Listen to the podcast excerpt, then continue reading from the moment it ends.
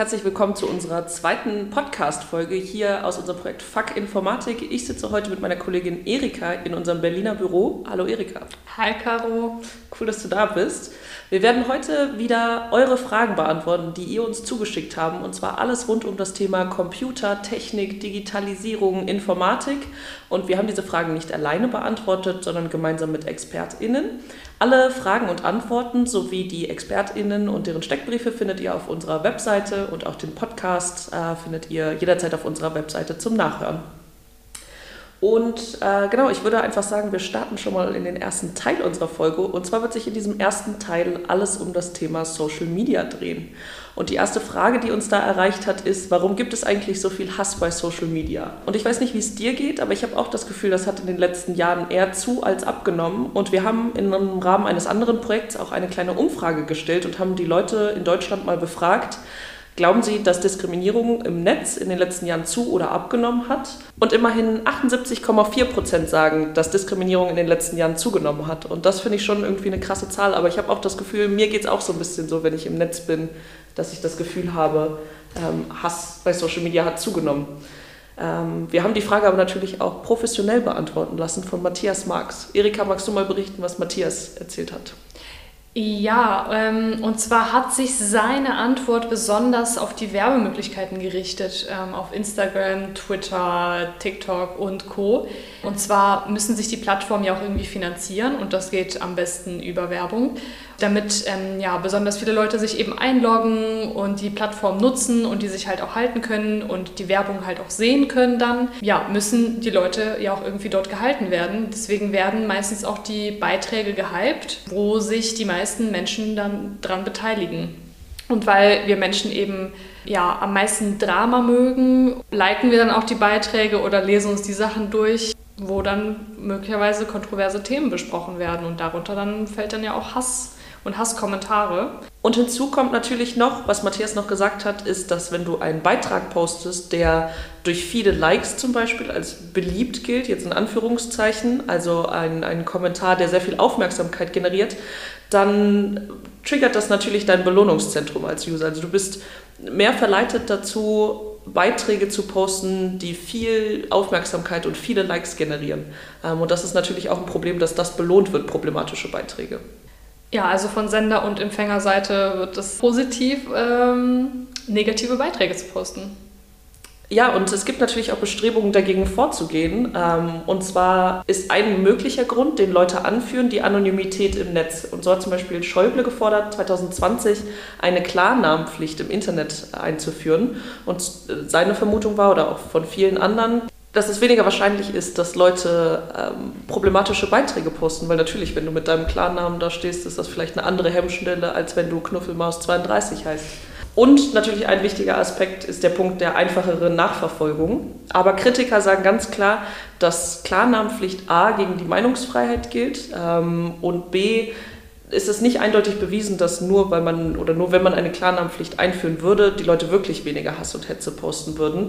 Man hat sogar gefunden oder die Uni Zürich hat gefunden, dass Leute, die unter Klarnamen posten, noch häufiger problematische Beiträge posten als Leute, die unter einem Synonym posten. Und ähm, ja, das ist wirklich krass, aber Leute mit Klarnamen wirken oft glaubwürdiger und beliebter und äh, damit generieren diese Posts mehr Aufmerksamkeit anscheinend. Hm. Würde es nicht irgendwie mehr Sinn machen, wenn diese Seiten nicht mehr über Werbung finanziert werden würden? Sprich, wenn es irgendwie ein, keine Ahnung, öffentlich-rechtliches Facebook oder Instagram gäbe, so ein ZDF-Facebook oder sowas? Ja, auch das ist tatsächlich eine Frage, die uns ja erreicht hat. Äh, warum gibt es noch kein öffentlich-rechtliches Social Media? Und äh, Pepe hat das Ganze beantwortet, Pepe Berlin. Ähm, er hat gesagt, dass das Internet am Anfang geprägt war von einer Art Digitaloptimismus. Also wir haben erst mal machen lassen und das Internet war ein ganz freier Raum. Und äh, so wie er das formuliert hat, haben wir das in Europa ein kleines bisschen verschlafen. Die EU fängt jetzt wirklich an, Regularien für das Internet zu schaffen und auch die ersten Plattformen auf den Markt zu bringen, allerdings im Moment nur für EU-Institutionen, und zwar ist das EU-Voice und EU-Video.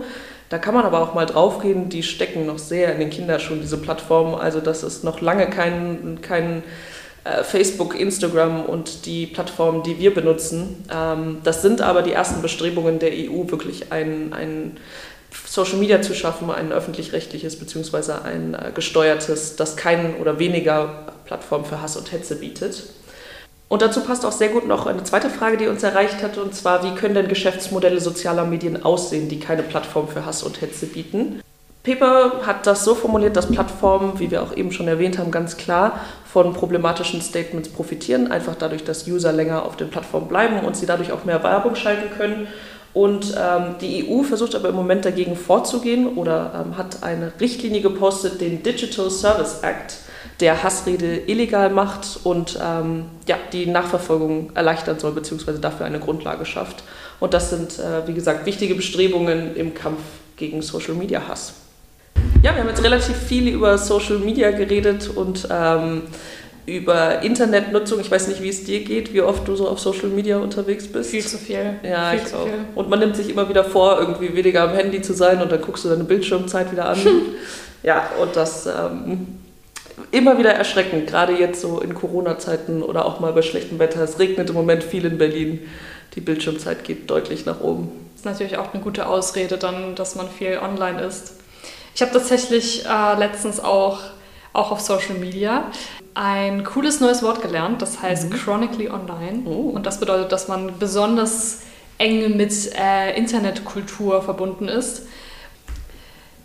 Ja, und chronically online impliziert natürlich aber auch, dass man sehr viel im Internet unterwegs ist. Ja, das hat nämlich eben zu der Frage geführt, ist Generation Z ähm, die einsamste Generation überhaupt, wie sie halt sehr oft genannt wird, eben wegen Social Media? Also mehr als zwei Drittel, äh, sprich 68 Prozent der Generation Z, ähm, Jahrgang 1994 bis 2001, muss man dazu sagen, hätten sich laut einer Studie seit dem Ausbruch des Coronavirus einsam gefühlt. Und zwar halt eben durch die Lockdowns, dass man dann sehr viel zu Hause ist und ähm, ja, einfach nur auf Instagram scrollen kann. Oh, what the fuck? Das ist alles, was man dazu sagen kann. Es gab dazu auch noch zwei sehr gute Studien, ähm, worüber wir auch einen TikTok äh, gemacht haben.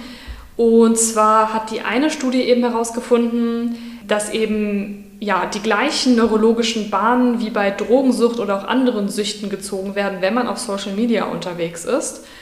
Und dass ähm, Social Media Nutzung sehr viel davon abhängt, wie sehr deine Familie, deine Freunde, also dein ganzes Umfeld eben ähm, ja, in diese Medien involviert ist. Aber eine polnische Studie, die eher Frauen, erwachsene Frauen untersucht hat, und die hat herausgefunden, dass es nicht die Umgebung sein soll, sondern die eigenen Verhaltensweisen, die dazu führen können. Ähm, und was sie damit meinen, ist eben, dass so ein Teufelskreis hervorgerufen wird. Also man fühlt sich einsam, wie zum Beispiel beim Coronavirus, man hängt viel zu Hause, Quarantäne, Blues und so. Und dann hängt man eben viel auf Instagram rum, ist am Doomscrollen. Und ja, irgendwann äh, fühlt man sich dann eben ja, ein bisschen depressiv oder man ist halt sehr traurig. Und um das eben zu verbessern, äh, ja, hält sich das Hirn eben an Sachen fest, die einem Dopamin geben, sprich, das wäre halt wieder Social Media oder auch andere Sachen unter anderem. Daraus entstehen dann wiederum schlechte Angewohnheiten. Also ja, wie gesagt, das ist halt ein ziemlicher ähm, Teufelskreis. Und, oh Wunder, natürlich ähm, sind jüngere Menschen am meisten davon betroffen durch Peer Pressure, also Also sprich, ich bin auf Social Media, fühle mich deswegen vielleicht schlecht, weil ich nicht rausgegangen bin mit meinen Freunden oder sowas. Und um das, oder mein Gehirn denkt, um das wieder auszugleichen, verbringe ich mehr Zeit auf Social Media oder mit anderen Sachen, wie du gesagt hast. Aber das, ähm, ja. Ist Korrekt. Ja. Mir wurde auch letztens auf Instagram eine coole oder beziehungsweise eine interessante Werbung geschaltet. Und zwar für die App Replika. Mhm. Da kannst du dir deinen eigenen ja, AI schaffen, also deine eigene künstliche Intelligenz. Und das ist dann in Form von einem Avatar. Ähm, und diese künstliche Intelligenz redet dann mit dir. Hast du das auch ausprobiert? Ja, natürlich. Also im Rahmen dieses Projekts habe ich mir diese App runtergeladen und ähm, habe sehr interessante Erfahrungen damit gemacht. Und zwar auch, dass diese App oder dass dieses, diese KI ihre Grenzen hat. Also sehr interessant war, dass scheinbar auch eben Tippfehler integriert wurden und auch äh, Emojis und Ams und Ös oder sowas. aber dass wenn ich explizite Fragen gestellt habe, zum Beispiel, woher kommst du, wer sind deine Freunde, was machst du so, also Sachen, die man ja normalerweise mit einer Person besprechen würde, ähm, ja, dass dann einfach Ausweichfragen kommen, mhm. die vielleicht auch nicht gerade wirklich dann passen in dem Moment. Ja, und das wirft natürlich die Frage auf, werden Roboter irgendwann Emotionen empfinden können, wie es Menschen tun? Ähm, ja, das ist eine sehr gute Frage. Ähm, da ist mir, das passt entfernt dazu, dieser Film eingefallen, Her. Ähm, der ist auch schon ein kleines bisschen älter. Da geht es im Prinzip darum, dass ein äh, Mann sich in seinen Sprachcomputer oder in seine KI verliebt. Das funktioniert so ein bisschen wie Siri, der hat sie irgendwie ständig ähm, in seinem Smart Home und auch auf den AirPods und sowas und läuft dann durch die Gegend und die fangen langsam an, eine Beziehung miteinander aufzubauen. Und in dem Film wird eben auch die Frage gestellt, ähm, ja, inwieweit diese, diese Beziehung gegenseitig ist. Ähm, und das passt da so ein bisschen rein in diese Frage, wird, ähm, ja, werden die irgendwann Emotionen empfinden können? Ähm, haben wir das Ganze wieder von einer Expertin diesmal ähm, beantworten lassen, und zwar Katharina Weiz. Was hat Katharina uns denn gesagt, Erika? Sie hatte gesagt, dass Roboter eigentlich höchstwahrscheinlich niemals Gefühle entwickeln werden, so wie Menschen es tun, eben weil dafür ein Bewusstsein ähm, notwendig ist. Das heißt, um überhaupt Gefühle erfassen zu können oder sich in jemanden zu verlieben oder eine Beziehung zu führen zu etwas oder zu jemandem, muss man erstmal ein Bewusstsein haben. Und das ist sehr, sehr schwierig bei Robotern eben durch Technik hervorzurufen. Weil wir auch wissen, also dass Emotionen und Gefühle viel auf chemischen und biologischen Prozessen und sowas basieren, die natürlich in Robotern auch einfach nicht nachgebaut werden können, weil ein Roboter ja, keine Hormone hat quasi und keine ähm, ja, biochemischen Reaktionen. Ähm, und die Frage ist, kann man das Ganze mit, ähm, mit technischen Bauteilen nachsteuern oder ist da mehr, was passiert? Ja, es gibt auch eine sehr gute Doku ähm, vom Bayerischen Rundfunk, so eine, so eine kurze Doku, ich glaube 26 Minuten. Ähm, die heißt, wie realistisch Roboter als Partner in Zukunft sind. Da wird auch ein Expertenteam gezeigt, die an Robotern forschen. Und zwar versuchen die einen Tastsinn zu erbauen beim Roboter. Und dann sieht man eben ein Gerät, halt wie, ja, wie eine KI halt aussieht, dann ganz viele Punkte auf ihr, ihr drauf, genau damit die auch weiß, wo man sie berührt. Also Tastsinn wäre vielleicht möglich, durch Natural Language Processing wäre es dann auch vielleicht möglich, dass man eine Unterhaltung führt mit der KI, aber wirklich Gefühle, ja. Da fällt mir irgendwie als erstes Sexroboter ein. Ja, ja, das ist ja auch ein, Markt, der ja immer größer wird, ne? eben auch durch diese, diese Einsamkeit, mhm. die halt entsteht. Ja, wenn wir jetzt eben schon mal darüber gesprochen haben, dass KI wahrscheinlich nie Emotionen und im, äh, Emotionen fühlen können wird und Gefühle empfinden, ähm, dann passt da eigentlich noch eine ganz gute Frage dazu, die wir bekommen haben, und zwar in welchen Domänen des menschlichen Handelns, Fühlens und Denkens sich der Mensch auch bei fortschreitender Technologie gegenüber der KI behaupten wird. Und genau dazu ist so viel zu sagen, dass die KI sehr viel besser in mathematischen Prozessen zum Beispiel ist. Ähm, also KIs und äh, Computer, das glaube ich, haben wir fast alle schon erlebt, sind sehr viel schneller darin, äh, auch komplexe Rechnungen zu stellen. Aber eben, ähm, was quasi die Gefühlswelt angeht und was Emotionen empfinden angeht, da sind wir doch der KI noch einen großen Schritt voraus und vielleicht wird sie das auch nie oder wird da nie auf ein menschliches Level kommen. Ja, man merkt das ja allein schon, wie ich eben auch gesagt habe, bei ähm, der App, dass auch Natural Language Processing noch einen sehr weiten Weg zu gehen hat. Das hatte ich ja auch mit ähm, Katharina Weiz besprochen. Und sie hatte auch gesagt, also jetzt beispielsweise bei der Kontroverse um Lambda, mhm. dass man da erstmal ausgerufen hatte, aha, künstliche Intelligenz kann also doch ein Bewusstsein entwickeln und dann wieder zurückgekurbelt wurde und gesagt wurde, ja, nee. Das war dieses Google-Ding, ne? Dieses genau. Google-Projekt. Ähm, und einer der Entwickler hatte ähm, ein Interview veröffentlicht, das er geführt hat und ähm, mit, mit diesem neuen Google-Projekt und gesagt, dass Bewusstsein entwickelt hat. Ja, genau. Und Katharina Weiz hatte eben gesagt, dass wir Menschen eben sehr gut darin sind, flexibel zu sein. Also wir können sehr gut auf Dinge reagieren, ähm, die uns einfach aufgeworfen werden. Also wenn ich mit dir jetzt rede und wir reden über ein Thema und auf einmal springen wir dann zum nächsten, das geht natürlich sehr, sehr gut. Aber Was Menschen eben besonders gut können, ist eben flexibel sein, also sehr schnell auf Dinge reagieren. Wenn ich jetzt zum Beispiel mich mit dir unterhalte und wir reden gerade über mein Pferd oder sowas und auf einmal springst du zum nächsten Thema und sagst, oh, ich würde so gern jetzt einen Kaffee trinken, weißt du, wo man das machen kann und so weiter, dann klappt das halt natürlich sehr gut. Ähm, das klappt aber bei den meisten ähm, KIs halt eben aber noch nicht so gut.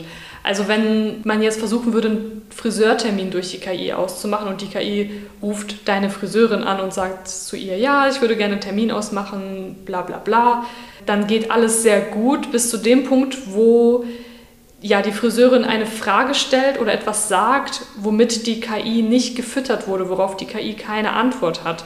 Und ab dem Zeitpunkt wird es dann wieder sehr schwierig. Also heißt, Menschen sind immer noch darin sehr gut. In dem Natural Language Processing, ja. Ja, das auf jeden Fall. Aber wenn du dir mal das Interview mit Lambda anguckst, ich würde es euch auch einmal in die Show Notes packen, ist auf jeden Fall krass, was sich da getan hat. Aber ich bin total bei dir, dass wir da als Menschen auf jeden Fall noch die Überhand haben. Aber ich glaube schon, dass die Technologie da auch äh, große Schritte macht und ähm, ja, wir da ähm, bestimmt noch einige technologische Fortschritte miterleben werden. Mm, eine Sache, die mir jetzt auch noch einfällt, ist ja auch, dass KI häufig sehr rassistisch ist oder sexistisch ist eben. Genau, genauso wie viele Suchmaschinen, was ihr ja auch in der letzten mhm. Folge besprochen habt. Ähm, und das ist ja auch eben, weil ja, man formt ja die KI danach, wie Menschen sind, obwohl man sich immer wieder bewusst sein muss, es ist eben kein Mensch. Es ist, künstliche Intelligenz ist eine Technik das hatte mir auch Katharina Weiz gesagt. Und irgendwie war mir das auch überhaupt nicht so klar, bis sie das gesagt hat, weil man ja immer versucht, künstliche Intelligenz zu vermenschlichen. Mhm. Es ist und bleibt aber eben Technik. Ja, genau, das hatten wir auch. Fällt mir gerade ein, ich habe äh, Psychologie studiert und das hatten wir auch im Psychologiestudium ein wahnsinnig schwieriges Wort, Anthropomorphismus. Das ist quasi, dass wir als Menschen dazu neigen, ständig menschliche Eigenschaften auf Tiere, Naturgewalten, Götter oder eben auch Technik zu projizieren. Ja, und das ist so ein bisschen eine Eigenart der Menschen, ähm, dass sie ständig äh, in allem etwas Menschliches sehen. Ja, wir versuchen natürlich die Dinge so sehr nach den Menschen zu gestalten, wie es geht. Aber ich glaube, in Sachen KI wird es noch sehr, sehr lange dauern. Ähm, ja, dass Menschen durch Roboter ersetzt werden. Das hoffe ich mal, dass das noch eine Weile dauert. Ansonsten können wir auch hier den Podcast beenden und die zwei KIs da hinsetzen und dann unterhalten die sich.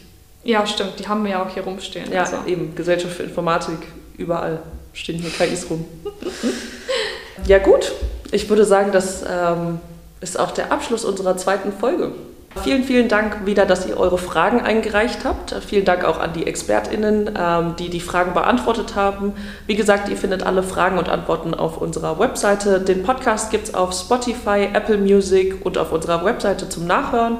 Und ich glaube, es lohnt sich, jede Folge mal reinzuhören und zu gucken, was für neue spannende Fragen ähm, wir denn aufgreifen und diskutieren dürfen. Dankeschön, bis Dankeschön, dann. bis denn.